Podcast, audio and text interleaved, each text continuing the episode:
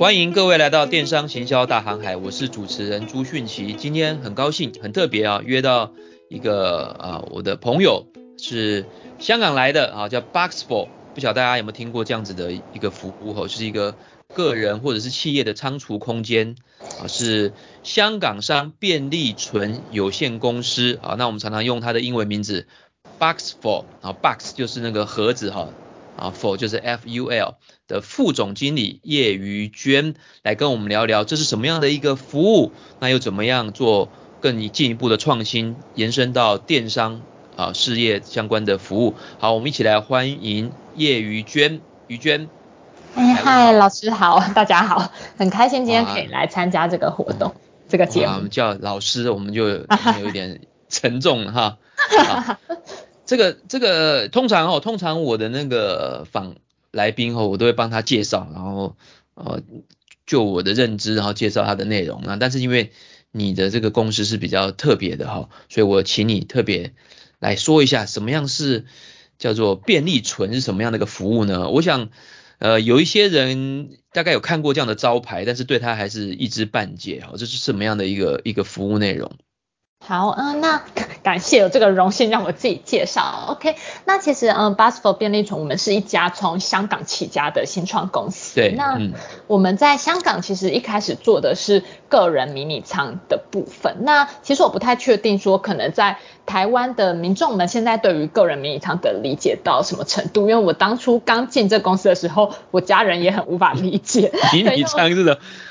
对，对对。我知道一个，我不晓得适不适合讲，就是我看到那个。Discovery 还是什么电电视节目，有一个就是美国的一个，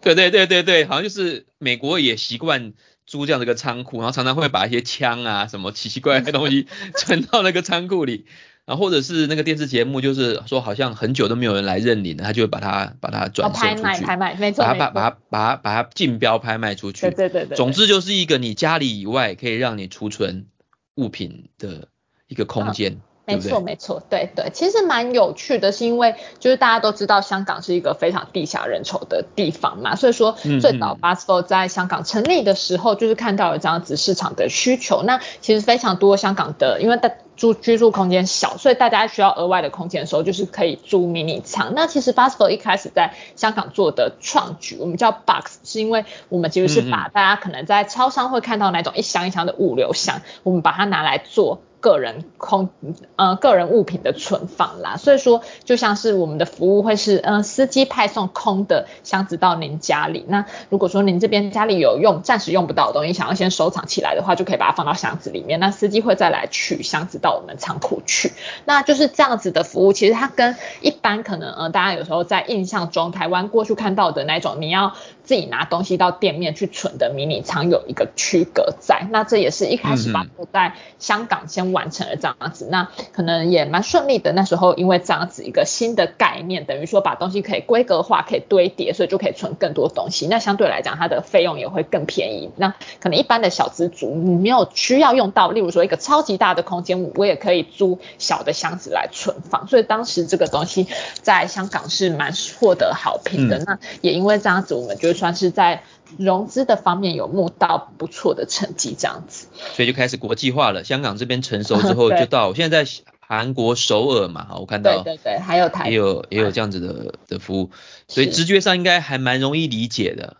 嗯，好，对，对，对。然后我看到你们，我是没有使用过了哈，不过我还觉得蛮心动的，也许我回去之后可以尝试看看。好，那我看到你们的服务很贴心呐，还可以。有司机去帮你们把货，就是不要的，这就是需要存的啦，哈，需要存的东西搬过去，不需要自己去。然后你们也有这种自己可以去存的空间嘛，对不对？两种是分成这两种方式。对对对，没错。那其实我觉得主要是针对不同 TA，因为像我自己本身可能也是在台北租房子，然后我本身没有车，所以说像我自己本身也是呃 Box4 的用户，是像我存一些换季的物品啊，尤其是冬天转夏天的时候，嗯嗯，因为冬天的衣服都很笨重，那可能这样子我的衣橱什么就没有地方存，所以说我就会把冬天的衣服清出来，然后把它交给司机。那我觉得对我来讲很方便，是因为我自己本身可能就是一个小资。资族又没有交通工具。所以假设说今天如果我要去市面上拿到店面的迷你仓，我可能还要自己想办法搬这些东西，然后又要想办法叫计程车，对我来讲就会多出许多不必要的麻烦跟支出这样子。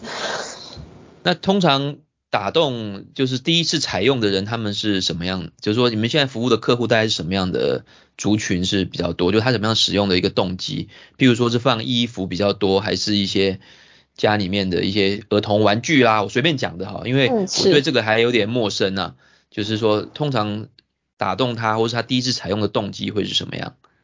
啊、其实就是看不同的 TA。那其实以在台湾来讲，我觉得有一个比较普遍，而且比较像刚需的，就刚才我提到的换季，因为就是台湾的那种冬夏是蛮分明，对对对，所以说像如果女生的话，可能是纯像衣服这样子，还蛮普遍。那就像刚才我提到，因为我们现在其实除了这种司机到府收送以外，我们也有店面，那店面其实也是希望可以符合像小家庭，然后已经是有车的族群的小家庭的，还有住在都市的精华地带的族群的需求。那如果像是我们的店面跟其他的，嗯、可能其他的同业比相比较不同的是，我们的店面是放在就是呃都市比较精华区的部分，所以目前三间店面分别是开在就是呃信义区，然后还有大安区跟民生社区。那也是看准了，其实那附近相对来讲比较难找到这种一楼店面是比较方便进出的迷你仓，因为可能相对来讲成本比较高。所以店面就是我自己拿去放，对对对，就有点像是银行保险箱的这种这种概念，就是有有我的空间在那个地方，我要去放，然后要取就自己去，二十四小时的都可以，是是这样子吗？对对，没错没错，对。好，那这样子的服务，呃。现满足现代人的需求啊，就是让你在空间的使用上面有更多元化的这个需求。我觉得这个空间对现在人来讲，其实也是个很重要的。譬如说，我们讲星巴克或者是路易莎，其实他们其实空间都是非常重要，就是人的空间。对，没错。啊，那现在还有一些呃，比如说有个叫小树屋的，就是专门可以让你租一些开会的空间，啊、对不对？你看，你都是空间。都是一些空间的变化，让你能够更弹性的应用。所以我常跟朋友聊天说，路易莎它为什么可以崛崛起？崛起啊，崛起就是 它是一个咖啡主题的空间。对对啊，就是比星巴克相对来讲是呃便宜一点，好，然后可以喝杯咖啡。好，那如果你有衣服啊，或者一些家具啊、玩具啊、啊用品的一个呃租的一个空间的话，就可以考虑像。Busfor 这样子的一个一个服务哈，我我第一次注意到类似这样子的服务，是我每之前每天开车上班会经过一个路口，我就看到某一家的这个迷你仓的，它一个很大的广告，我看了就有有点惊心胆战。你知道他写的是什么吗？他写说，老婆尽量买，这里放得下。有有是心有戚戚焉，觉得 呃就打动了。我觉得这个还蛮蛮打动 某一些人的，但是对可能老公来讲就就觉得说哇有点有点可怕，没有啦，我是我是很好的人啦，我觉得很棒很棒的一种一种服务。好，那从这样子的一个服务，相对是上一代的服务了嘛，那后来我了解就是 Busfor 这边出了很多跟电商相关的的服务，也做了一个我觉得很清晰很专业的一个。市场调查的一个报告哈啊，我通常觉得台湾这方面的报告是比较少的啊，就是呃这些研究好像都要一些政府单位或者是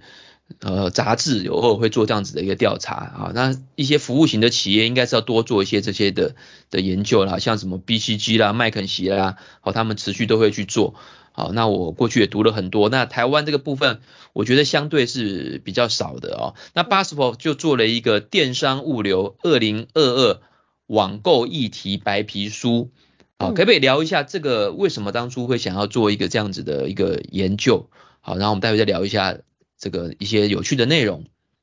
OK，好，那我先，因为刚刚才我们都在讲个人迷你仓的部分嘛，那大家可能我怕听众会觉得，哎，刚不是在讲换季，不是在讲小家庭，怎么突然跳到电商？对啊。那我这边先介绍一下，说，嗯，嗯，嗯，为什么 BOSSFOR 在台湾后来我们一直持续的做了非常多电商的相关服务？那就像前面提到的，就是我们来台湾拓展之后，其实，在看台湾的市场的时候，我们有发现一个有趣的状况，是因为在香港来说，可能大部分的家庭需求已经是一个刚需了，大部分香港的民众或者小家庭都非常习惯租用迷你仓。但我们其实来到台湾之后，有发现台湾市场上面有新的不同的需求。那一方面很很多会是中小企业可能存放一些家具啊账本，因为有一些会计文件、或者有一些呃劳工的出勤记录，其实在法律上面是有规定保存年限的。那这些。对对，还有 一些发票啊这些东西。对对对，没错。那如果像过去更还没有数位化之前，可能有一些这种厚重的纸本资料，就是你又不能丢掉，因为有一定需要保存嘛。但是你放在公司又很定得，那可能未来就是如果人变多了又没有地方放，所以我们是先发现说，哎，其实我们一开始虽然也是想要打家庭个人的市场，但发现哎，在台湾其实有不少中小企业，他们先来询问我们的服务，那可能就是存放有一些是存放这样子的会计文件啊，或者一些办公。公司要做搬家的家电等等，那再来是后来我们会发现更有趣的是，诶，有一些公司其实他会来询问我们说，诶，他用我们服务，因为照理来讲，我们其实都是单一点去进出，就是去取件跟收，跟收回仓库跟送货嘛。但后来其实有些公司会询问说，诶，你能不能够 A 点取件帮我送到 B、C、D 点？那我们其实就蛮好奇说，诶，他怎么会有这样使用需求？那后来才发现说，哦，他们要存放的其实不是办公室的物件，他们其实是存放他们的货品。那他们可能有通路配送啊，或者送给消费者的需求。那可能看到，哎，我们这样子有车队有物流的服务，他也想知道说，像我们这样的服务能不能够去协助他完成。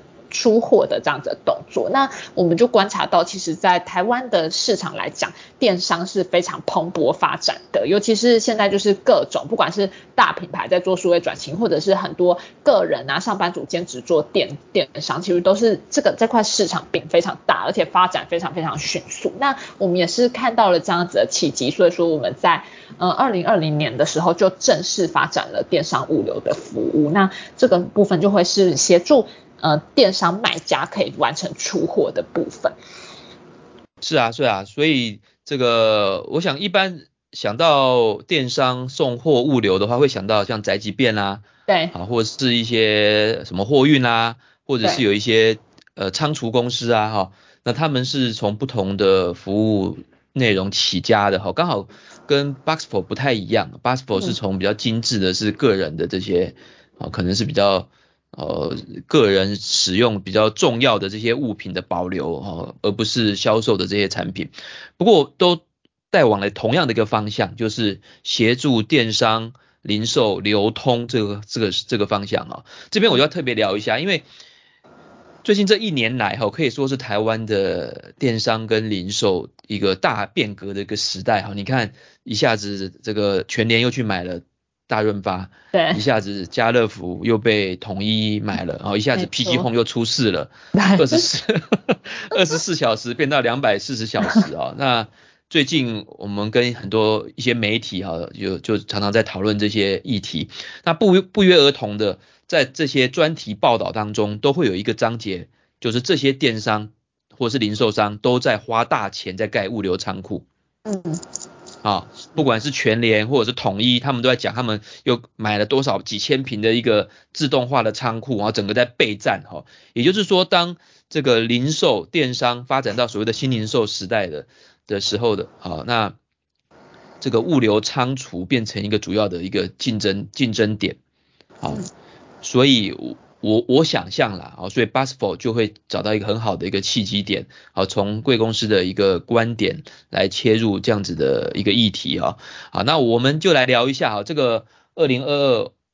网购白皮书哦，我我看完之后我有一些蛮惊喜的哈，那这些东西我觉得很简单很清晰哈，有兴趣的也可以去啊 BOSSFOR 的网站可以免费的来 download 这个白皮书嘛哈，那我们来聊一下。我有几个意外的，比较意外的发现哈，就是第一个就是考考你啊，看你还记不记得台湾人最常用的网购平台是什么？虾皮。抢答。八十九 percent，第二名的是 Momo，啊，六十三 percent，然后第三名的是 PC Home，哎，品牌官网，哎，比我想象的还高一些，有四十六点四 percent，嗯，有接近接近五成了哈。对对。好，好，所以这个这个虾皮是最多人采用，对不对？对对，确实，我我觉得这也应该也是跟大部分可能现在的。的民众或者是呃许多年轻人的消费习惯是吻合的，至少我觉得这个结果和我自己目前网购的经验是还蛮吻合。你也常用是？您的客户也最常采用虾皮？对对，我觉得他们是有一个分众在，但是确实就是如果说在可能想要找 C to C 或者想找一些比较有趣的商品的时候，我觉得现在大部分的我身边的朋友也是都会习惯先去虾皮找。对啊，所以。这个，而且而且这而且这领先的数字其实还不是一点点而已。如果你们这个数字按照你们的来看的话，虾皮是占八十九 percent，对，那 Momo 是六十三，已经领先到将近三十 percent 多了。是是。好，讲到这点，我们就来提出我从一个学者的观点。你知道，虾皮刚来台湾的时候，台湾媒体整个在看虾皮大战 PC Home。哦，对啊，有有，对，我也经过这个。而且那个时候大家会说。什么虾皮虾人，那是那什么东西啊？跑来跟我们 PC Home 叫板啊，然后都都会媒体还会加个小虾皮，对，大战 台湾龙头 PG Home，对，大概才五六年的光景吧，现在是谁大谁小啊？哇，真的差差的蛮多的，现在尤其最近对最近各种新闻，然后然后很有趣的是。呃，台湾的这个电商排行榜，每次那个经营数字的统计，第一名 Momo，然后再来 PG Home，哎，虾皮的交易数字在哪里？很奇怪哎，嗯，很少人去统计哎，哎，虾皮是美国上市公司，它的营业额、交易额是公开的财报，啊，好像很少人去算，我有算出来了哈，哇，啊，我有算出，这很容易算嘛，这国中生就可以算了嘛，它大概是一点七五兆台币嘛，嗯，它去年的财报。全部哦，一点七五兆台币，然后台湾的市场，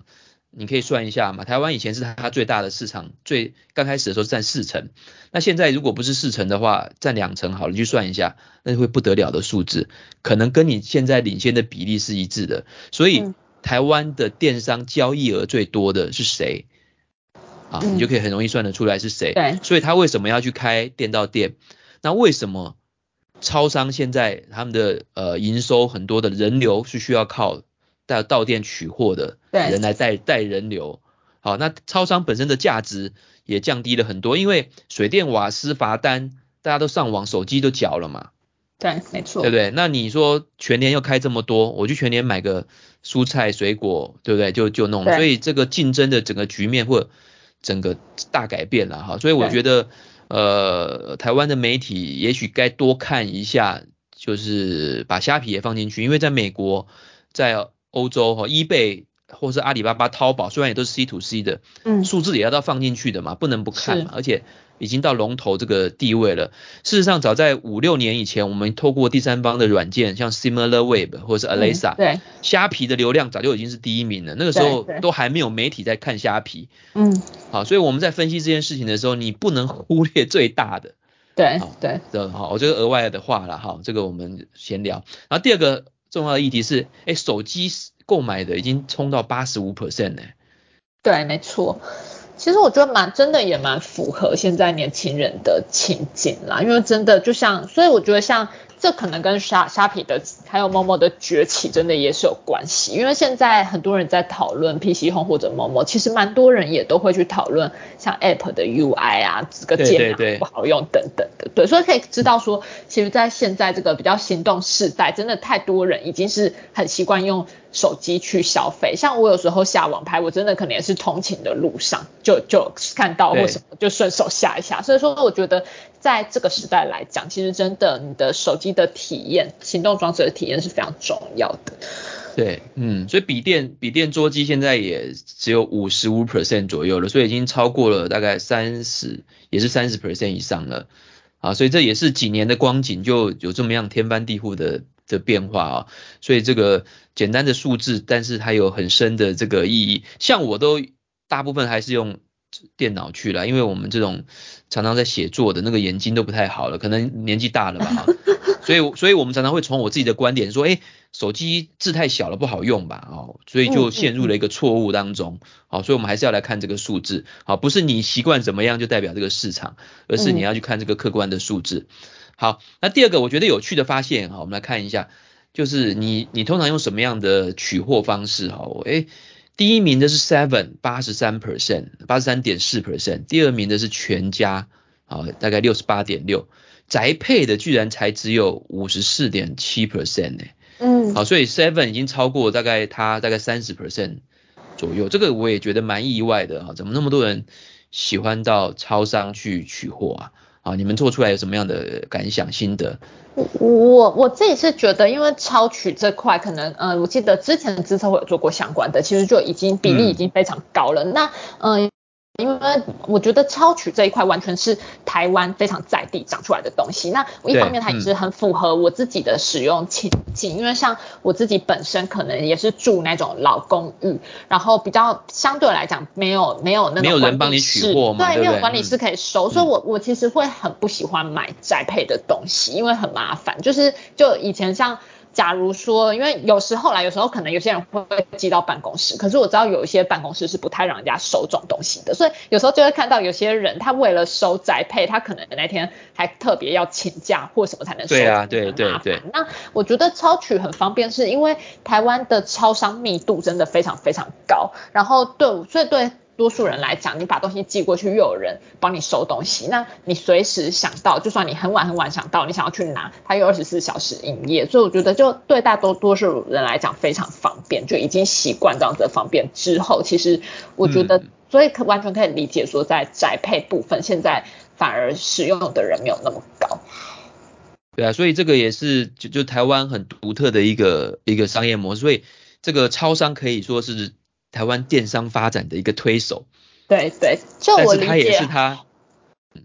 嗯，啊 不好意思，我刚刚讲了吧，我说就我理解，好像只有台湾跟日本，因为这都是形态比较类似，就是超商密集度很高。那像在因为我们是香港公司嘛，那我就我知道说香港的他们就会比较多自取柜，但以自取柜来讲，在台湾就比较发展不起来，因为我觉得主因就是因为超取跟自取柜的那个功能是类似的，嗯嗯，可是你到超取去，它不管再晚都很明亮，而且还有人服务你，那你还可以顺便买个宵夜、买个咖啡，所以我就觉得说这连带的影响着，就是让像自取柜这样子的东西在台湾就比较难发展。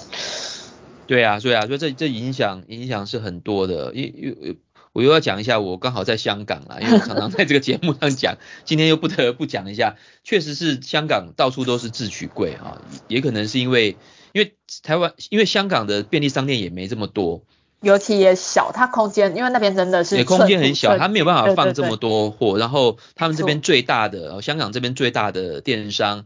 自己也有开取货点，在很多捷运站里面。像超超商一样，就是它就 HKTV Mall，TV Mall 对，所以 HKTV Mall 它自己有开超市，好，自己也开取货点，嗯，啊，所以你看完之后，你就发现虾皮店到店没有什么了不起，就是 超商下来开实体店，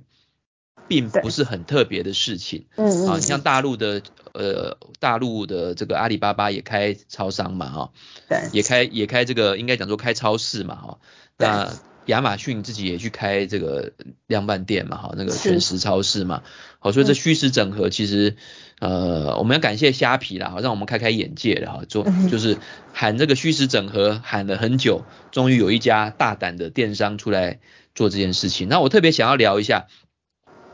那 Seven 全家收了这，就是帮我们台湾做了这么多的取货寄货，诶，他们自己的电商发展如何？嗯，好像好像没有特别的突出嘛。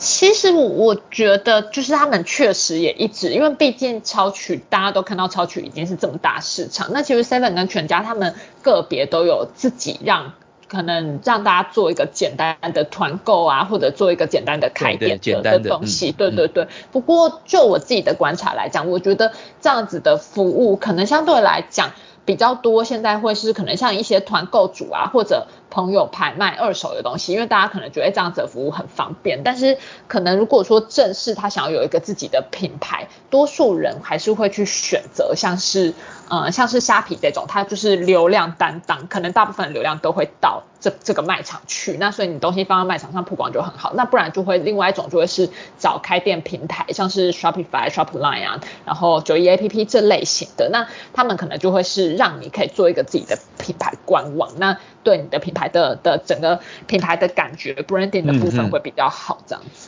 嗯嗯对对对对，所以我们刚刚我们再看一下哈，最常取货的品牌 Seven 是八十三点四，全家第二六十八点六，然后宅配是第三个哈，五十四点五十四点七。好，那这个就就可以提到很多议题了哈，就是为什么日本的。电商都做得不太好，因为日本过去是实体零售的大国，他们在开百货、开超市、才开超商都是非常厉害的。而这些是陆军，他们就是传统的透过开直营店或开加盟店，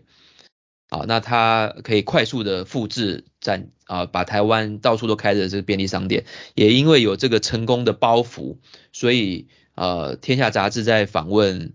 这个统一的时候，他们也承认他们在转型做电商整合这个方面的成绩是没有想象中这么好啊。那这也给我们一个启示啦，就是传统的实体零售，就是诶我家下面就有 Seven，你全家你要过马路，我就不会去全家，所以你就可以安稳的占着我的这个市场。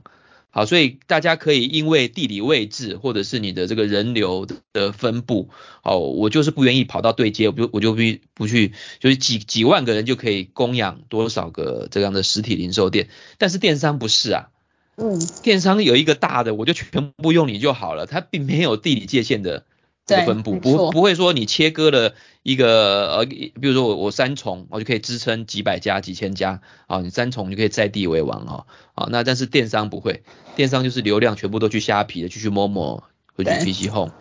啊，所以这个的竞争的这个模式是不是不太一样的啊，所以这个呃之后呢，统一并购了家乐福之后啊，听说也要发展电商哈，我们就拭目以待，会不会？透过他们的这么这么丰富的就是代收货的这个经验哈，然后看到电商确实是很好赚哈，好，大家都往去做了啊，所以另外一个议题就是我们可以想象为什么虾皮要去开店到店，你看它有多少包裹是给他们是给他们去送的，好，对，那也到另外一个议题，为什么 Momo 不会开店到店？因为 Momo 就是送货到府啊，Momo 很少去透过 Seven 跟全家嘛，对对。对，不对？所以他们本身就是不同的一个竞争形态。虾皮主要是靠便利商店去起家的哦，嗯、然后他也不想继续再依靠他们的啦。我想越来越大之后，第一个常常把人家超商里面用的全部都是他的货，连 人家要卖的东西都没地方放了。对，所以他也是时候来做这个店到店。哈，这边我们也有点岔题了哈。那这个有趣的，我们之后有机会再讨论。往下一个，下一个议题是讨论说，哎。台湾还是都希望能够凑到免运呢，啊，大家对免运的免运的需求是非常非常高的，啊，非常同意，希望能够凑到免运的都高达大概五成左右哦，然后哦，如果为了免运门槛，免运门槛太高的话，会降低他购买的意愿，这个又高达快五成六哈，哦，这个是不是？我也是哎，虽然 老师老师的老师的收入也不算低的啊。但是我还是会去省这十块二十块。我我也是，我完全这个这两个情境都完全符合我自己的使用情境。对啊，所以但是后来疫情期间啊，我又懒得出去拿哈，就是一百块一百块我送货到家，我会会采用。好，所以对我对我来说，我觉得并不是省这十块二十块的事情，而是某一些消费者他不想要被赚这十块二十块，他把它当做一种我怎么样透过我的努力。来击败这个系统，能够多省二十块，倒不是我不愿意付这个二十块或三十块。我觉得那会变成说，哎，如果说同样这个十块二十块，我再多加个三十块，例如说我假如多买一个六十块的东西，我就不用再付三十块的运费，我就会觉得，哎，我好像是赚到的感觉。对，就是这个成就感。对对对对，这是一个成就感。结果你把省了好几次的三十块。一口气又去买了三杯星巴克，就全部花完了。没错，没错，你会觉得不值得心疼，但是你要多付这三十块，你就会觉得怪怪的哈。所以这个是一个很特别的消费者的一个一个心理状态了哈，所以我才想说，为什么那个虾皮常常要用一些什么折价券，然后在那个地方让你还要去按说要去领那个折价券，领领领领领，这可能都是一些游戏化，或是 Momo 也常常用一些折价券，对，好让你去透过一种游戏或这种后天的努力去达到一个降低降低自己付出的成本的这种这种感觉，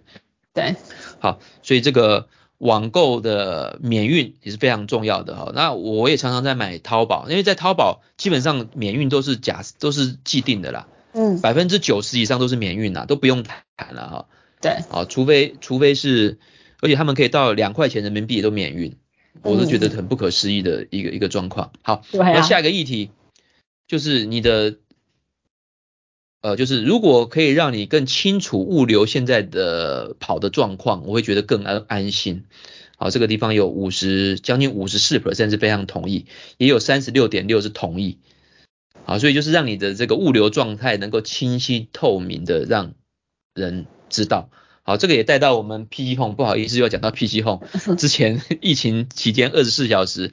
然后很多人就笑笑他说变成两百四十小时啊，变成一个。呃，很负面的一个一个一个宣传了哈，就是消费者七上八下哈，是是，您您公司应该也观察到很多这样子的一个，就是速度快是一点，但是其实你要慢也无所谓，但是你至少让我知道我要多等两天三天还是什么样的状况嘛。嗯，对对，没错，我觉得管理不管是消费者或者客户的预期都还蛮重要的，因为就是假设说就。我们自己的观察，其实现在因为台湾现在整个其实都很快嘛，那像什么已经有二十四小时已经不稀奇了，有什么八小时还是双倍六小时，就真的可能大家一对这个到货的速度的期待是越来越高的状况。不过就我们自己观察，如果说呃不去特别强调快速到货的话，我觉得现代人一般可能对于自己下单之内可能会觉得嗯。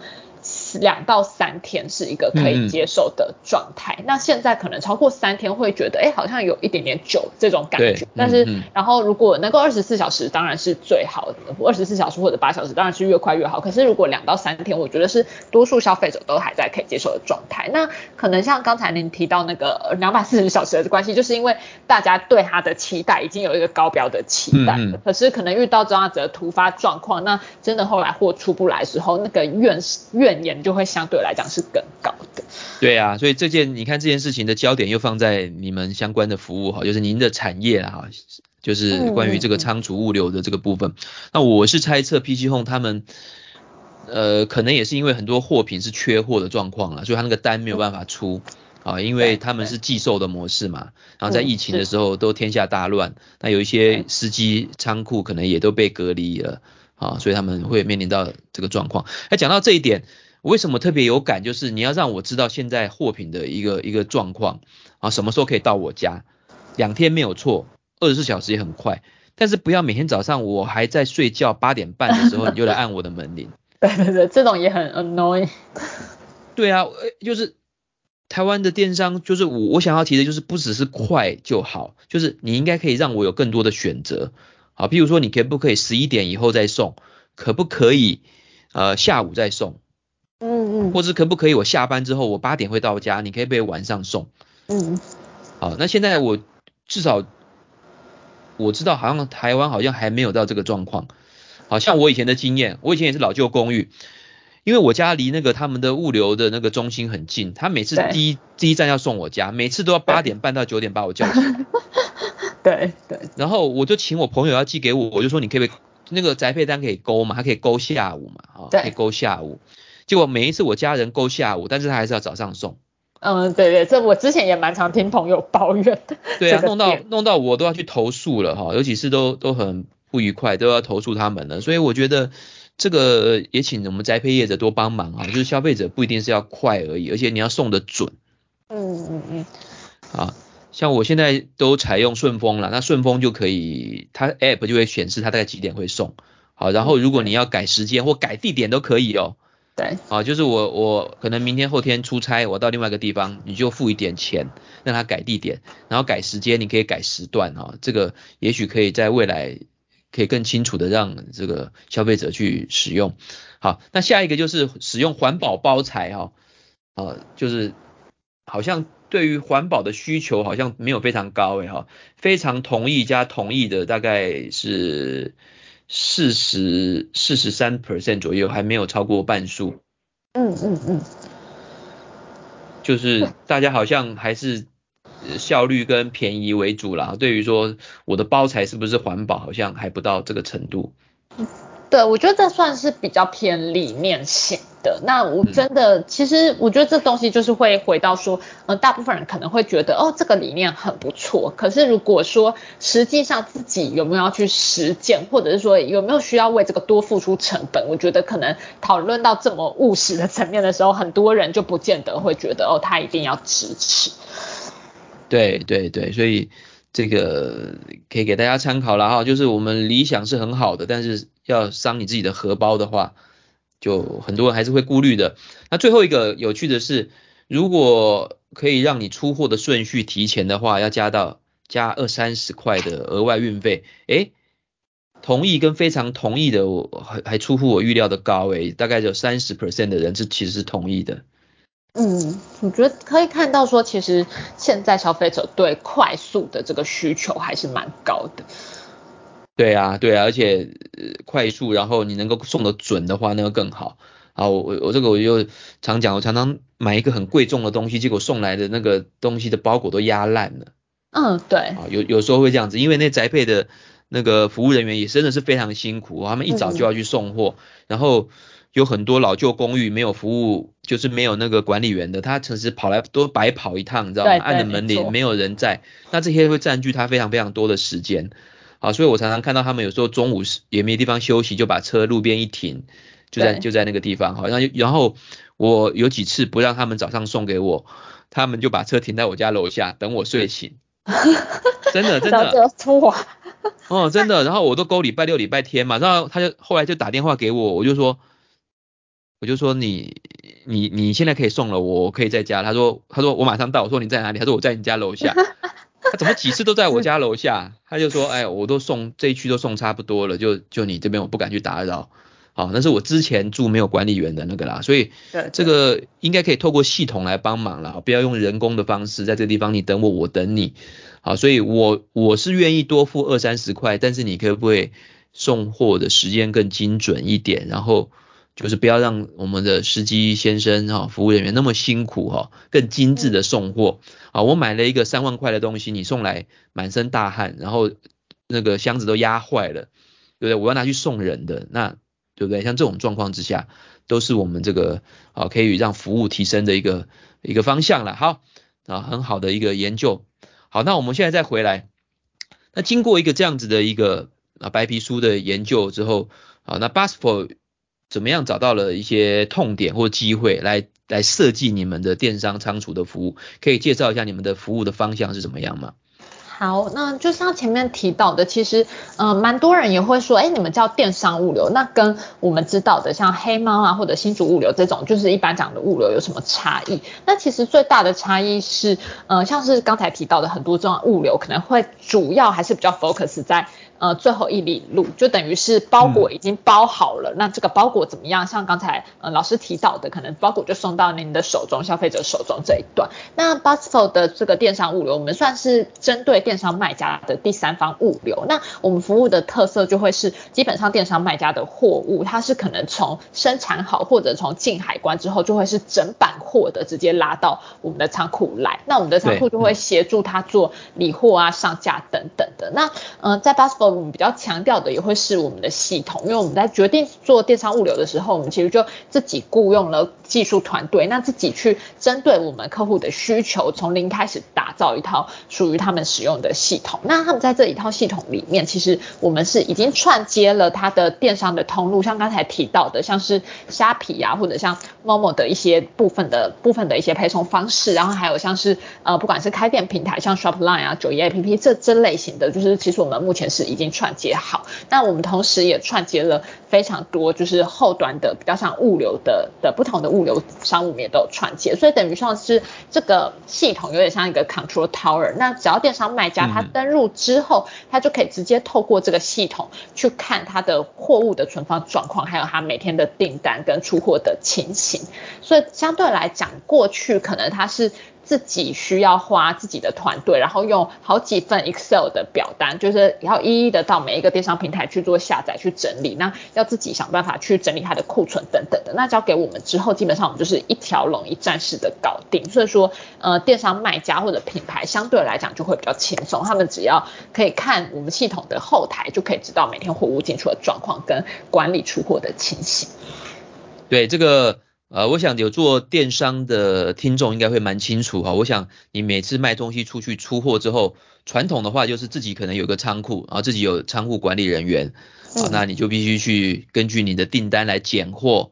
包货，然后再决定你要用哪一家的物流公司去去送出去啊。啊，那我自己也是台北市新贸奖的评审嘛哈。我们因为要做评审工作，我们也去看了。台湾应该有数十家、上百家的电商公司哈，我们也看过非常多的的仓库啊，他们出的量大的话，一天可能要出几百甚至上千个，嗯，啊，这个这些包裹哈，那他可能会经营好多平台啊，因为我们这个新报奖是做呃跨境的嘛，他可能做亚马逊、做 eBay，对，然后做法国的系统，然后又做澳洲的、做美国，他可能手上有十个平台，对。啊，十个平台，那有一些要用 DHL，有的要用 EMS，嗯、啊，有的有的要用 UPS，对，啊，那有些是国内的本岛的，他也做，啊，所以你想想看，他做了十五个平台，用了七八家的物流公司，然后他可能是卖鞋子的，他鞋子的品项数呢，SKU 数可能有几千个 SKU 数，你就想想看，他每一天在网络上。啊，怎么样去哪一个网站卖出去了哪一款鞋子，什么什么号码的，好，该去包货、拣货，然后精准的寄出呃几百个包裹哈，啊，所以 Boxful 就提供了一个这样子的仓储，啊，然后还有它直接就是串联了平台跟物流公司，所以这些都已经自动化可以去处理了，自动会判断说我啊，就是我卖出去的哪一个鞋子那。我应该在哪一个平台上面的库存就要减少，可以做到这样的程度吗？对对，没错，是可以。对，对，因为总不能说我我做了十几个平台，然后某个产品已经在 A 平台卖完了，结果我其他平台还在卖，啊，那我卖掉的话，啊，你就没有办法做呃单一，就是做库存管理哈。然后每一次这个产品整个要出货了，啊，要到台中的，要到高雄的，要到美国的。该用哪一个物流公司，我还要自己去人工去手写。我们之前去访谈的时候，确实有一些大的公司，他们还是用工读生来手写订单呢，来手写。你知道吗？他请了五个工读生，每天要写几百个。哦，对对对，没错没错，很多。对，对，所以所以你可以想想看，就是就算你没有做电商的，你也可以想象这是一件多复杂的事情。是啊，所以 Boxful 这边就提供了一些仓储啊，然后还有物流配送。还有多平台管理的一个整合的系统啊，有专业的人员来帮你协助出货。对，没错。好，那现在采用的客户大部分是做做像虾皮平台或者是自己官网，大概是什么样的一些业务内容啊？采用者？其实各种类型的客户都有诶、欸。那嗯、呃，不过蛮明确的，我觉得现在多通路经营已经是一个趋势了。那我们自己大部分的。客户他们可能最基本的就是有虾皮或者有 Momo 或者 PC Home，就会是一个是比较是我们说这种 marketplace，就是它是等于是一个比较卖场商场形式的。嗯嗯。那有些就会，那除了这个以外，因为我觉得这个地方是一个好的曝光跟好的流量来源，可以把它想象成哦，像是我去逛 Costco 或者去逛家乐福，就是它上面会陈列更多各种不同品牌的东西。那我可能是因为被这个家乐福或 Costco 的这个这个品牌吸引。我去逛他的卖场，然后进而认识其他品牌。但是，呃，就像有时候我们可能特别喜欢某一些品牌，我们会去他的专卖店。好比说，呃，像易美，它的品牌的声量很好嘛，所以可能易美有开自己的专卖店。嗯嗯。那如果易美的铁粉，他可能就觉得，哦，我宁愿就直接去易美的。的专卖店采买就好，嗯、对，所以就可以把这个专卖店想成是品牌的官网。那可以看到说，其实很多人会在电商卖场做导流，就是用那个地方去曝光自己的品牌，获取流量。但是因为在这样子的状况，其实很容易进入一个比价的环节，因为可能同样的的形态，大家就觉得，哎，相似的产品来讲，我就会直接就想买最便宜的。但是这样子对品牌的经营是不利的，对，对，因为相对来讲，可能消费者都只在乎 CP 值什么，那你感觉他感觉不到说，哎，你这个品牌它特别的地方在哪里？所以说建品牌官网，然后养品牌的粉丝，然后有用品牌的包装去帮自己的产品加持，我觉得也是现在的趋势。所以大部分在 BOSSFOR 现在服务的客户来讲，他们都会有不止一个通路，那可能一个就会是营造自己品牌的品牌官网，那另外一个可能就会是带来流量、增加曝光度的这种比较像电商卖场，就平台。对，国外也可以嘛，对不对？国外的国外的这些物流，对，所以所以 BOSSFOR 国内外都有做。对，没错。然后我们国外有一个，因为刚才老师提到的新贸奖也是，嗯、呃，我们也是。去年的金奖企业嘛，那对，嗯，对对对，感谢。就是所以说在，在其实以在国外来讲，我们有一个比较特色的服务，叫做我们的跨境配服务。那就像老师刚刚提到的，因为国外的不同的物流商非常多，那其实因为全世界国家实在太多了，那每一个物流商有自己专精的领域，有些可能专精欧美，有些专精港澳，有些专精东南亚。那我觉得对于我们的客户来讲，他们过去就需要哎一家一家自己去询问去比价，会比较麻烦。那我们这个跨境配的服务是 b u s f o r 都已经与这些这一些不同的跨境的物流的伙伴都已经签好合约了。那我们的特色就会在我们的订单进来之后，系统就会自动依这个订单你要送去哪一个国家，跟你的财积大小去判断最适合你出的物流。那也是在价格上面比较有竞争优势的物流，那就直接让他走这个物流出去这样子。对，就是也是希望可以帮我们的客户电商卖家可以省下比价的时间等等。对，所以，所以我们如果说是不管是电商创业或是企业哈，我觉得把这个最核心的工作，就是最重要的工作，自己努力去做，就是啊，怎么开发商品去服务客人，去做好你网络上的销售，然后去研发新的产品。至于这些。仓储、包货、拣货的这个部分，如果占据你太多时间的话，就像我们刚刚说的，现在的竞争力啊，其实很多是这个物流哈、啊，都是越来越大型化跟专业化。好、啊，如果你是业余的人员，啊，还用一些很不专业的包装的纸盒，然后还用手写的这些这些单子去去出货的话，好、啊，可能会花你太多的的时间。那怎么样透过这些第三方，你讲第三方的电商物流公司来协助？已经是全球的趋势了啊！对，全球主流市场上面的做得好的卖家，基本上都是用这样子的一个一个系统啊。在欧美是非常普遍的啊，这种增加工作效率的系统。那最有名的，我们可以讲到亚马逊 FBA 哈、嗯，对，不晓啊，可能没有做跨境电商的会不太清楚啊，这叫 Fulfillment by Amazon。总之呢，我们简单来说，就是因为亚马逊本身它的电商是自己。自己买自己卖起家的，就是自营式电商。你可以想象，它是一个很大的零售商，他自己买自己卖，因为越做越大之后，他就把他的仓储空间开放出来给全世界的呃第三方的卖家啊来来来采用。好，所以这种模式呢啊已经变成一个竞争必备，电商竞争必备的哈。那我晓得 BOSSFOR 后来在八月又推出一个新的服务啊，叫做啊叫 WASHIP 啊 WASHIP 啊，听起来很。特别哈，可不可以介绍一下这个是一个什么样的新的一个研发哈？这个这个我也是觉得很惊讶，就是我在长期做这个电商研究，就是很多年来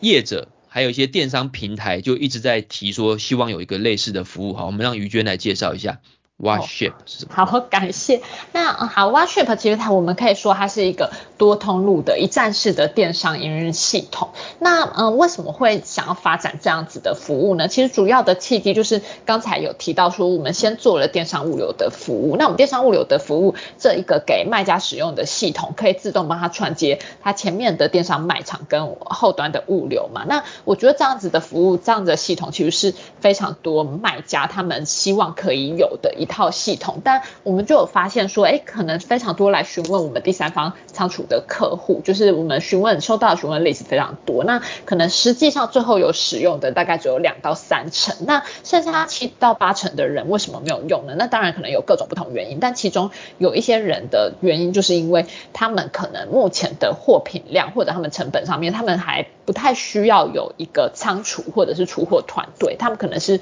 小卖家自己进行包货出货就 OK 了，嗯、但是确实对他们来讲，在这个自己人工进行包括出货之中，还是有太多手动的部分，或者像是物流商，他可能自己比较没有办法去议价或者去。得到一个比较漂亮的价格，所以说他也还是会想要来了解看看 BOSSFOR 电商物流的服务，但是因为实际上他们并没有真的要寄仓的需求，所以最后他们就觉得说，哎，其实我蛮喜欢你们这个系统跟服务，可惜我们就目前还没有这个需求，就没有办法用。那我们就发现说，哎，其实市场上一直有这样子的声音，就有些人他们是渴望有一个更整合式、更一站式去减低他很多工作负担、提升效率的系统，但目前来讲，好像在市面上感觉没有一个可以。解决这些卖家痛点的服务，那我们也是看到这个趋势之后，我们就希望可以开发这样子的系统来协助卖家。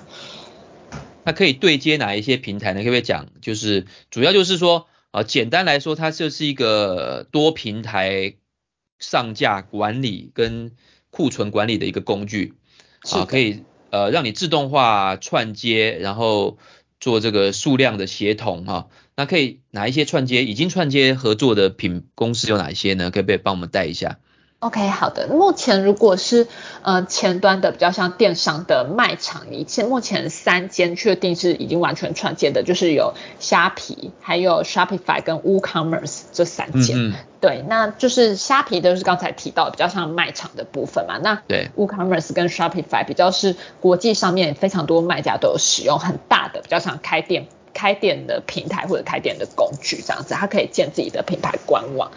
对，那嗯、那如果是除了前面提到的这个前端的开店平台以外，在物流的部分，我们现在在国内的超取，像是呃全家、Seven、莱尔富，然后还有宅配的部分是有接黑猫。那国际的部分现在是顺丰跟 DHL。还有像邮局，对，还有邮局，邮局的服务我们都是已经串接好的，所以说我们这些有串接的物流就会让您如果只要登入系统，然后你的订单资讯进来之后，你就不用自己还要去整理资料去 key 单，它就可以自动帮你产生那个托运的面单，那你就把它印出来之后贴上去，就可以直接去激活了。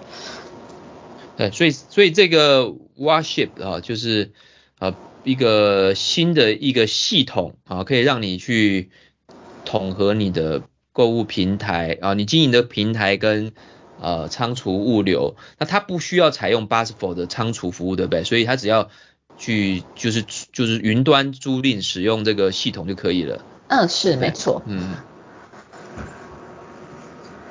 好，那所以我们现在推出有两种，一种就是采用呃贵公司的仓储服务，由贵公司的专业人员协助出货，这个叫做 To B 的电商物流。另外说，如果是自己管理库存、自己去出货，你只要采用 Worship Worship 这个系统来管理你的系统。嗯，没错。等于是管理订单，然后跟跟管理所有的库存，还有可以出货的出货的状态呢。那我觉得可能产生托运单，然后还有刚才嗯老师有提到说，像我们的电商物流白皮书有提到说，现在大部分的消费者会想要追踪货态货况嘛。那嗯嗯、呃，我们自己有观察到，就是因为像是如果像虾皮这些，当然它本身如果像超商的部分，它的串接整合都已经很完整了。那我们有观察到。其实有蛮多卖家，他们自己有时候也会使用邮局出货，只是呃，就变成邮局来讲，他可能就是一方面需要手写单据，那手写单据之后获得的这个东西，他又很，他可能还需要自己一笔一笔整理，看怎么样踢回去他的卖场，让人家可以追踪，或者是有些我只知道之前有些比较土法炼钢的，他可能还是用手机拍照，然后把这个照片用聊聊或者用其他方式传给他的消费者，那这种中间一来一往。会花很多时间。那如果是用 Waship 的话，其实像我们邮局产生的面单，那个货运的单号就是直接会可以秀在呃，不管是 Waship 的系统，或者我们会帮您压回您的电商卖场，就像 Shopify 可能它就会压一个邮局的追踪编号，这样子消费者他其实在追踪订单的时候，他就可以很轻松的去邮局官网里面查他的这个货态。那我觉得这也是会一个去。提升消费者体验的一个蛮重要的一个功能，因为有这样子的服务的话，其实消费者就会比较安心，说，哎，我每一个货都是可以追踪得到它的货态的。对，所以你就可以想象是你有一个现在是网站的网站的界面嘛，啊，对，对，网站界面，然后你有不同的方案，有基本的、高级的、专业的、企业的啊，最最基本从四百九十九开始，你就可以去管理你多个平台，一目了然的看到。啊，可以让商品上架、库存管理，对，然后，然后就产品的图片啦，啊，然后货品的追踪，是，啊，物流，啊，这个，我想。呃，如果你过去没有采用的话，你可以来试试看哈，这个可以增加你大幅的这个工作的，大幅增加你的工作的效率哈。那这个这个工具也是在国外也是非常普遍哈，在大陆啊、美国都有当地适用的这个版本系统啊。那在台湾相对是比较比较比较少的哈，所以我们很高兴看到 BOSSFul 推出这样子的一个一个服务。好，那。呃，从于娟的角度来讲的话，我想你们也开始推广这个电商电商的这个仓储还有电商物流一段时间了哈。那我市场上当然有很多其他的方案哈或竞争对手哈，你可不可以跟我们聊一下啊？你你怎么去看你们的这个优势是什么哈？你怎么样给我们的使用者建议哈？应该怎么样去判断？哦，是指说在找仓储，也是第三方仓储物流的这个部分。对啊，或者是对于经营电商的人来讲，嗯、他应该怎么去判断说他到底需不需要这样子的服务？然后如果要找的话，怎么样才是一个好的一个服务的一个供应商？好，然后然后还有 BOSSFul 的特别点是什么地方？OK，那我先讲一下说，嗯，我们可能观察到我们客户使用的情形，因为可能有些东西我们自己说我们好比较不准。那如果说我是我收到客户的 feedback，可能比较能够代表说，哎，一般电商卖家使用情境。那嗯，之前我们是有我们的电商客户是有说，哎，他当初选择 BOSSFul 的一个主因，其实是因为他觉得 BOSSFul 的串接是他当时接触相对来讲他觉得比较完整的。那因为就像。嗯，可能串接这部分来讲，有一些其实它的串接指的是要汇单，所以说，嗯、那个客户所说，像之前有一些有一些市面上的同业可能会说，哎，还是要请他每天去整理订单，那把这个订单。汇进系统里面，但他知道说，哎，如果我们的电商物流主打那些有串接的，其实实际上它就是真的那些订单会自己用 API 跑进来。那他们有给一个比较真实的 feedback，是说，像可能他们过去真的去哪里，他们还是会很不安，因为每天都要出货嘛，所以他们可能到哪里都还是会带着笔电，因为怕万一有什么状况会需要临时处理，可能要临时赶快找咖啡厅啊什么什么想办法处理。但他说用我们服务之后，他们可能有一段时间去南部或去国外度假的时候，他们是带着手机就可以去，因为基本上手机就可以登入那个云端的使用后台，那使用后台就可以完全看到订单的情形，因为 API 自动抛接嘛，所以他就自己订单就会进来，那他只要。直接从他的后台这个中控系统去看今天订单哪里有问题。那假如说真的有不清楚的地方，他就直接联络我们的客服人员，那我们就会有人为他协助。那他就觉得说减低他很多漏点他就不用像以前那样子，好像去哪里都要带着笔电，很担心说，哎，万一有什么事情临时出需要处理的时候会赶不过来。对啊，就是系统串接是比较顺畅的哈，啊，不会说突然货品出了问题，结果拿到了一个负评啊，现在是得不偿失的，像网络上的评价也是非常非常非常重要的哈。好，好，那我们今天很高兴访问到 BOSSFul 的叶于娟副总，跟我们介绍了很多创新的电商服务啊，也有很多非电商的哈，就是。啊，就是个人或企业的一般的仓储服务，啊，让我们可以说是大开眼界了。那如果各位对这个有兴趣的话，我们会把相关的资讯留在我们 Podcast 的资讯资讯栏的部分，好，可以，啊，您可以自己去联系。好，那我们再一次谢谢于娟，谢谢，谢谢，拜拜，有机会再见，拜拜，拜拜，谢谢，拜拜，谢谢，谢谢，好，拜拜。